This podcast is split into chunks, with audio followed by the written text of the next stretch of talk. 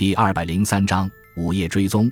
我从汽车后备箱里取出千斤顶，再关上车厢盖，转过头对他们说：“最好由我来为你们换，这玩意儿你们恐怕还用不惯。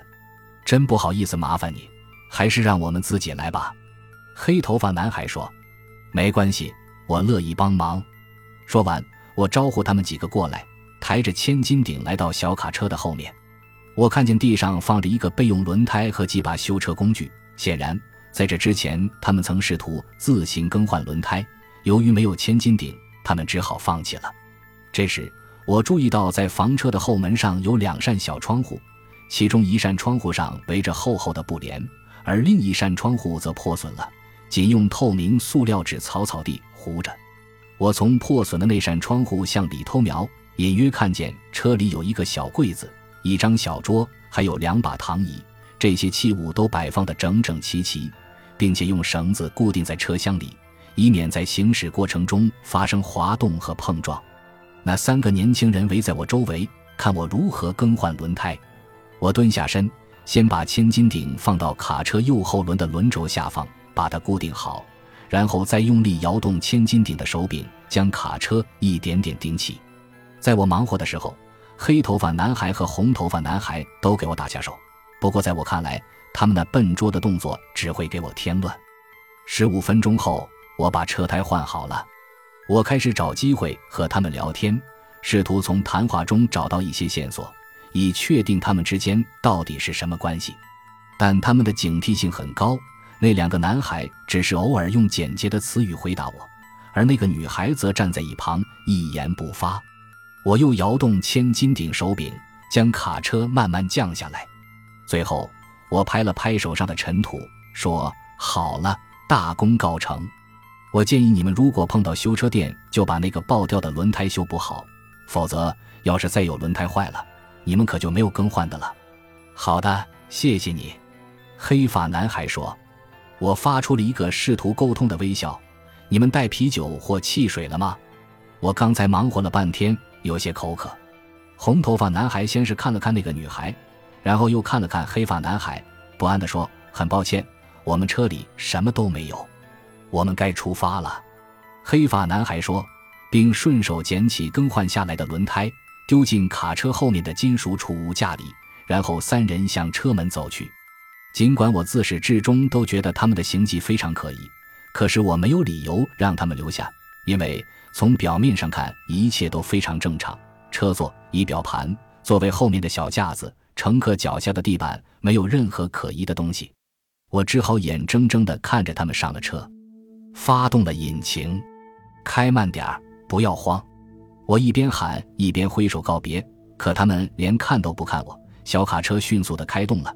扬起一片尘土，然后便向南驶去，很快就消失在我的视野里。我愣了一会儿，然后也回到自己的汽车里。现在该去哪儿呢？对，去修本家，把这件事忘掉。尽管我这样想着，但那三个年轻人的影子一直在我眼前闪现，始终挥之不去。我敢断定，他们三个人绝不是一伙的。虽然他们都表现出一种紧张。焦急的情绪，但给人的感觉却各不相同。不行，我得用自己的力量把这件事调查个水落石出。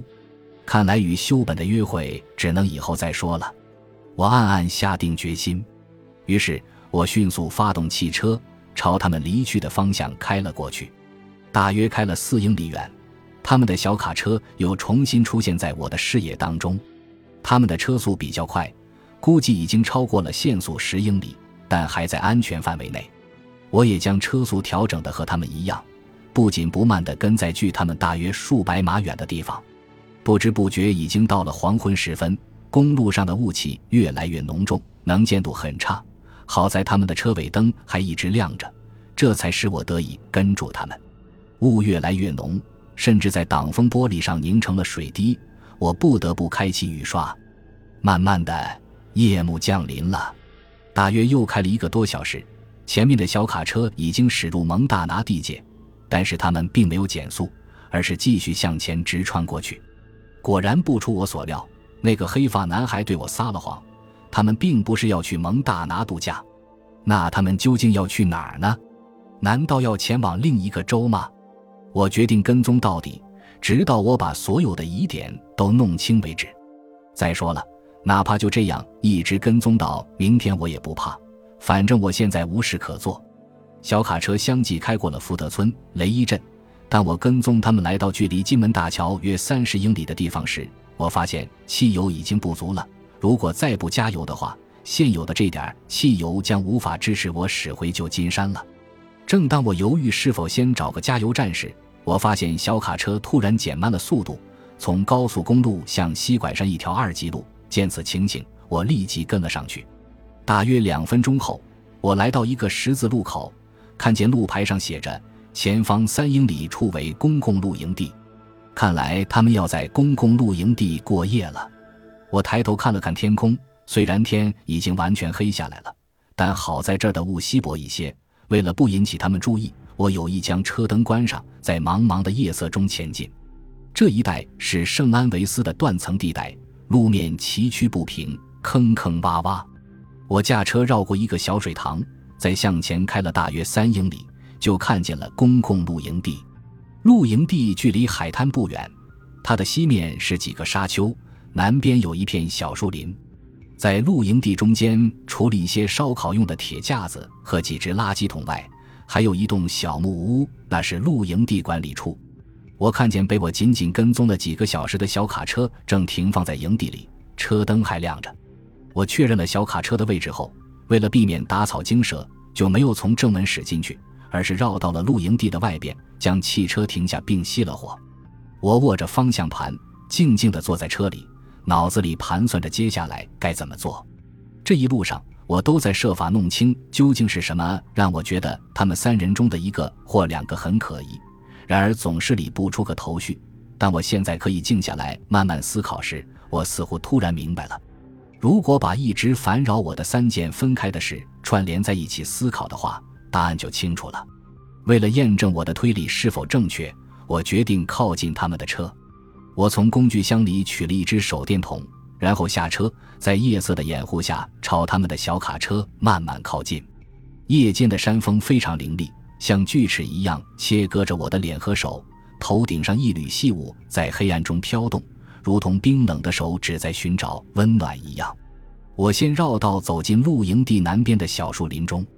透过稀疏的树丛，我判断那辆小卡车距离我大约有四十码左右。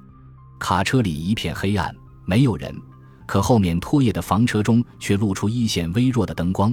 显然，车门上的两扇窗子都放下了布帘。我慢慢地朝小卡车走去，在距离小卡车不到十码的地方有一棵大松树，我就躲在树干背后侧耳倾听。可是。除了山风的呼啸和远处的海浪声之外，再没有其他声响了。我又仔细观察了一下那辆房车周围的环境，发现那四周是一片松软的泥土地，上面覆盖着厚厚的枯叶，踩上去不会发出任何动静。于是我蹑手蹑脚地走到卡车旁，将耳朵贴到房车的侧面，凝神倾听里面的动静。为了避免风声和海浪声的干扰，我还用手指堵上另一只耳朵。听了大约半分钟，我除了听到有轻微的走动声外，别的就没有了。正当我准备放弃的时候，里面突然传出了说话声：“三明治做好了没有？”一个声音严厉地问道。“哦，马上就好。”另一个声音畏怯地说：“你动作快一点，我都快饿死了。我可不想再这么干坐着了。这炊具用起来不太顺手。如果你少废话。”如果不想挨子弹的话，就赶紧去做。我们还有很远的路才到墨西哥呢。是是。听完这番对话，我心里已经明白八九分了。我先前猜测的没错，这三个人中很可能有人被挟持了，或许这之中还隐匿着其他罪行。看来我扮演的侦探该谢幕了。下面就应该警方出场了。我决定立即离开这个是非之地，向警方报案。于是我轻轻后退几步，转过身，准备穿过树林沿原路返回车上。可就在我正要转身离去时，意外发生了。突然刮起的一阵大风，将附近一棵树的树枝吹断了，而那段树枝恰巧就砸在了房车的车顶上，发出了“砰”的一声巨响。这简直是瞬间生变。我没有反应过来，只是呆呆地立在原地。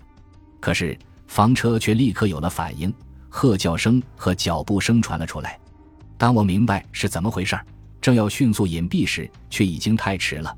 只见房车门开了，从里面冲出一个人来。那人一眼就看见我，大叫道：“站住！你给我站住！”说着，用一根黑黑的东西对准了我，那是一支枪。感谢您的收听，喜欢别忘了订阅加关注，主页有更多精彩内容。